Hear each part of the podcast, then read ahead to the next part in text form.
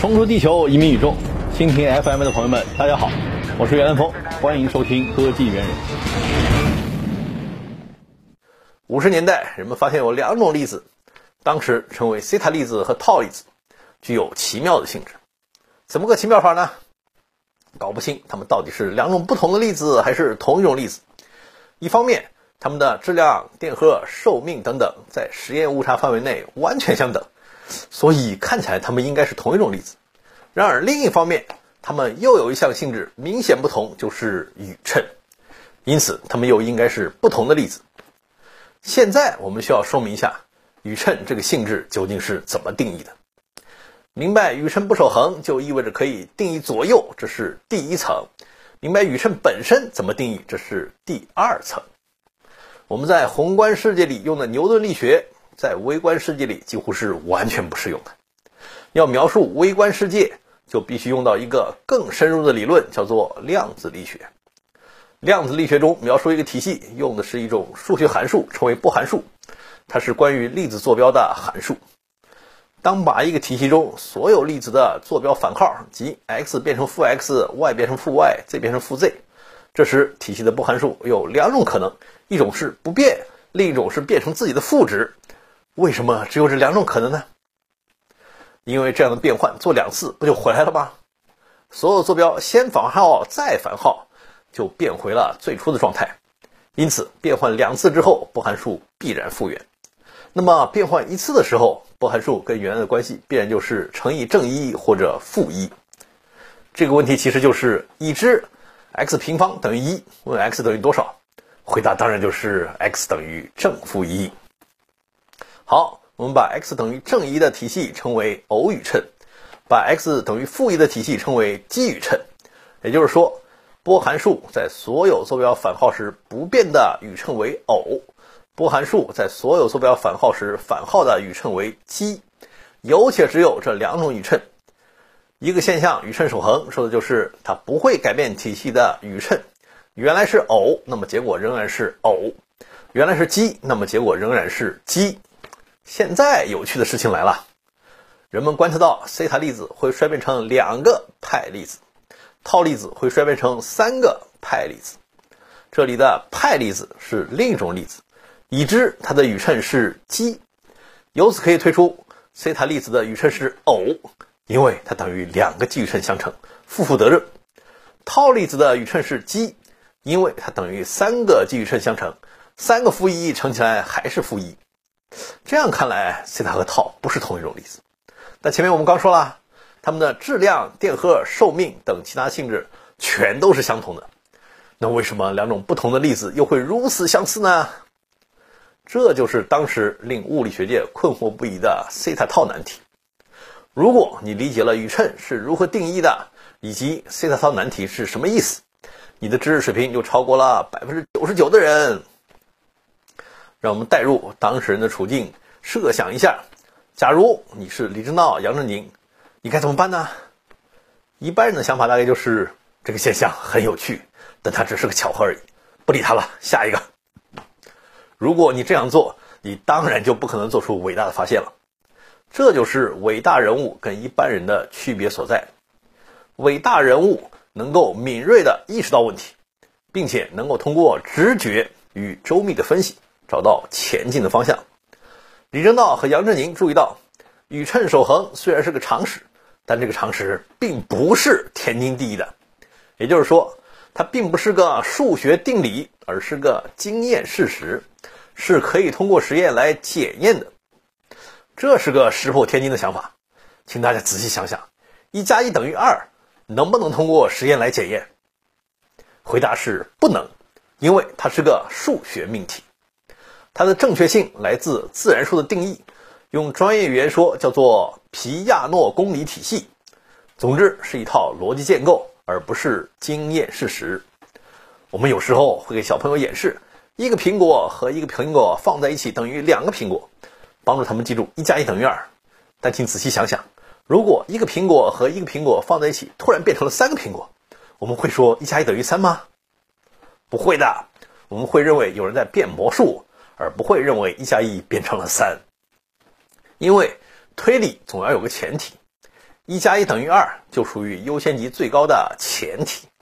我们总是在用它推出其他东西，而不可能用其他东西推翻它。我们甚至都无法想象一个一加一不等于二的世界是什么样子，因为这必然导致自相矛盾。作为相反的例子，太阳从东边出来就是个经验事实，而不是数学命题。它的可信度当然非常高，因为我们已经观察到这个现象无数次了。但是，原则上我们总是可以想象一个太阳从西边出来的世界，而不会导致自相矛盾。因此，这个常识是可以挑战的。每天的观察就是对它的检验。了解了经验事实与数学命题的区分之后，我们就明白了关键点：宇称守恒是一个经验事实，而不是数学命题，并没有一个数学理论告诉我们宇称一定要守恒，因此它是可以实验检验的。一旦想通了这一点，李政道和杨振宁就赶快开始研究以前的实验证据，他们发现。对于强相互作用、电磁力和万有引力，已经有充分的实验证据表明它们都是宇称守恒的。但对于弱相互作用，其实从来都没有实验认真研究过其中的宇称是否守恒。人们只是出于惯性或者说惰性，天然的认为弱相互作用应该跟其他三个一样，把这个当成默认的前提了。打个比方，有四个人去过安检。查了前三个人都没问题，然后安检员就觉得第四个人理所当然也没问题，让他混进去了。这时有人跳出来说：“且慢，第四个人还没查呢。”结果仔细一查，发现他带了一串烟花爆竹。李政道和杨振宁做的就是这件事儿，提醒大家检查第四个人。首先，他们猜测弱相互作用中宇称可以不守恒，这样西塔和套就成了同一种粒子，这个矛盾就不存在了。然后，为了证实这个猜测，他们需要提出一些判决性的实验。这样的实验很明显，用一个涉及弱相互作用的现象，例如钴六十的贝塔衰变，看它们的产物是不是左右对称。很快，吴健雄等人就做了第一个这样的实验。这个实验的难度很大，因为要用很低的温度把大量的钴六十原子冷却起来，让它们此举同方向排列。把贝塔衰变和低温结合起来的技术以前是不存在的，但吴健雄等人发挥了高度的创造性，开发出了这样的技术，做成了这个实验。实验结果表明，产物确实是左右不对称的。上面这个图是书中的图五点二，我在很多其他地方也见过类似的图，但这样的图缺乏文字标注，很难看明白它表达的是什么意思。下面这个图就清楚多了。这个图告诉我们，左边给螺线管通电产生一个磁场，使钴六十的核自旋顺着这个磁场排列起来，然后观察到大部分电子是向上走的，而不是向下走。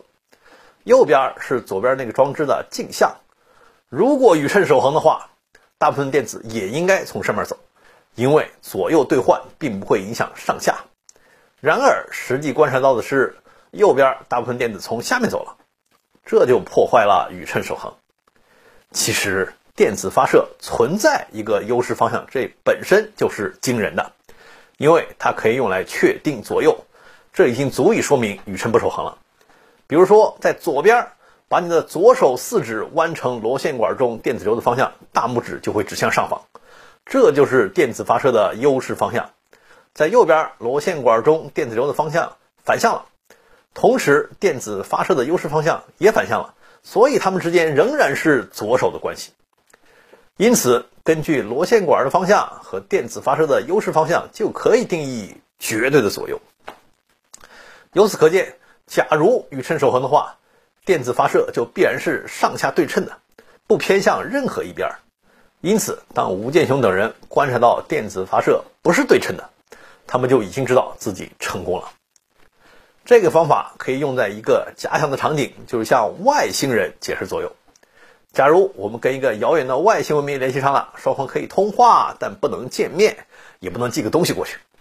这时我们就不能像教小朋友一样，拿起对方的胳膊说这边是左，这边是右。但是我们可以跟他们说，用钴六十做一个这样贝塔衰变的实验，把螺线管与出射电子优势方向之间联系起来的就是左手，而不是右手。如果外星人精通物理学，他们就会去这样做个实验，然后恍然大悟，原来你们说的左边就是这边，明白了。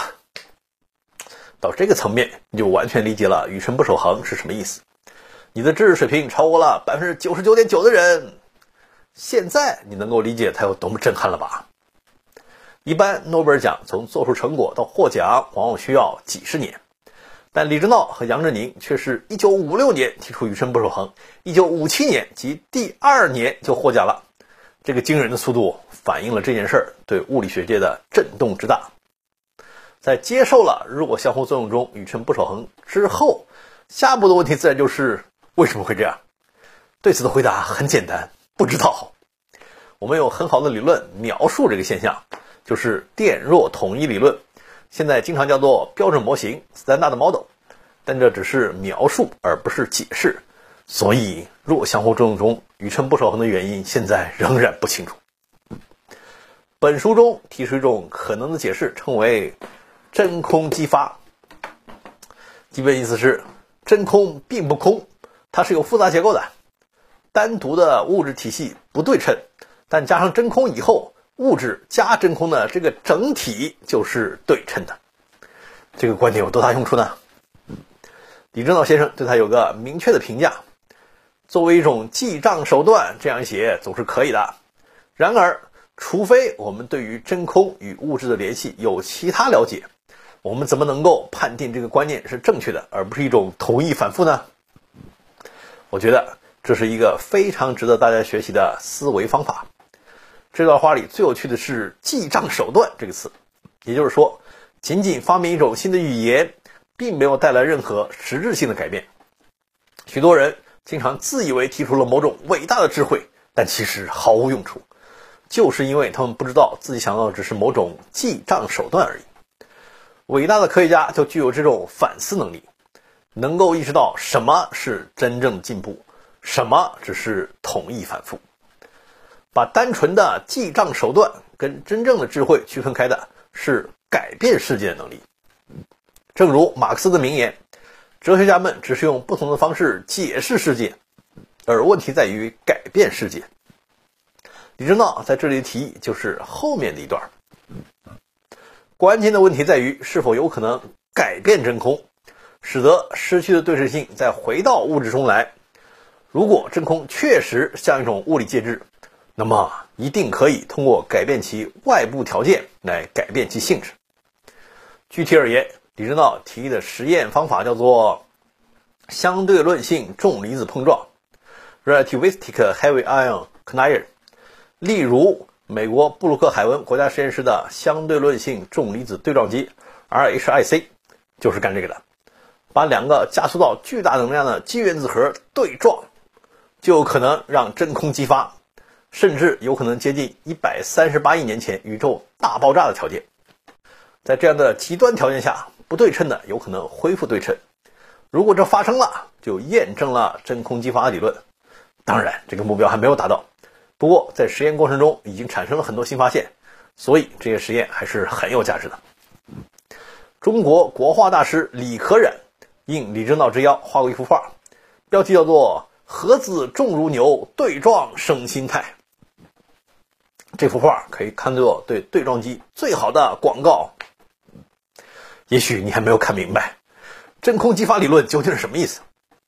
实际上，学术界对它有另一种表述，叫做。自发对称破缺，spontaneous symmetry breaking。我觉得啊，这种表述方法更好理解一点。下面向大家介绍，大自然中每个体系都倾向于能量更低的状态。我们把能量最低的状态称为基态 （ground state）。假如基态只有一个，那它当然就待在这个上面。假如基态有多个，也就是说有多个状态具有相同能量，但都是最低的能量，那就有意思了。我们把这种情况称为基态简并 （degeneracy）。这时体系可以待在任何一个基态上面。其实本书的第二章当中已经讲了一个这样的例子：对一个弹性杆从两头向内压缩，